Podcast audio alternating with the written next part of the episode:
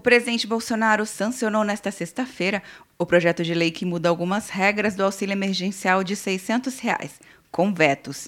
A lei permite agora que mães de família menores de 18 anos recebam o auxílio e proíbe bancos de descontar dívidas do trabalhador no valor do auxílio depositado na conta.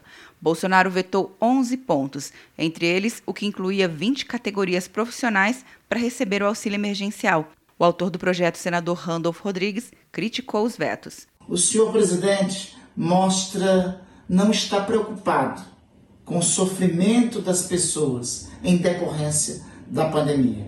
Ele não só nega a gravidade do que estamos vivendo, como nega o direito de famílias serem socorridas neste momento tão dramático. Já o senador Everton do Maranhão tem pressa em analisar os vetos. Não nos resta outra solução e outra saída a não ser analisar logo esses vetos e derrubá-los. É preciso que o Estado brasileiro tenha um olhar para quem mais precisa.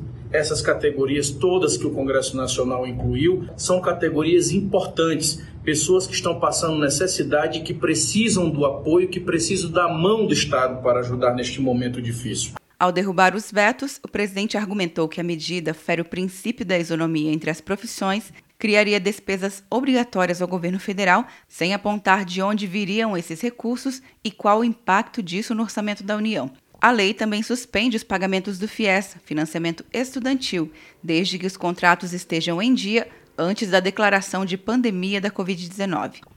Quer um ano sem mensalidade para passar direto em pedágios e estacionamentos? Peça a Veloy agora e dê tchau para as filas. Você ativa a tag, adiciona veículos, controla tudo pelo aplicativo e não paga mensalidade por um ano. É por tempo limitado. Não perca. Veloy. Piscou, passou. De Brasília, Luciana Castro.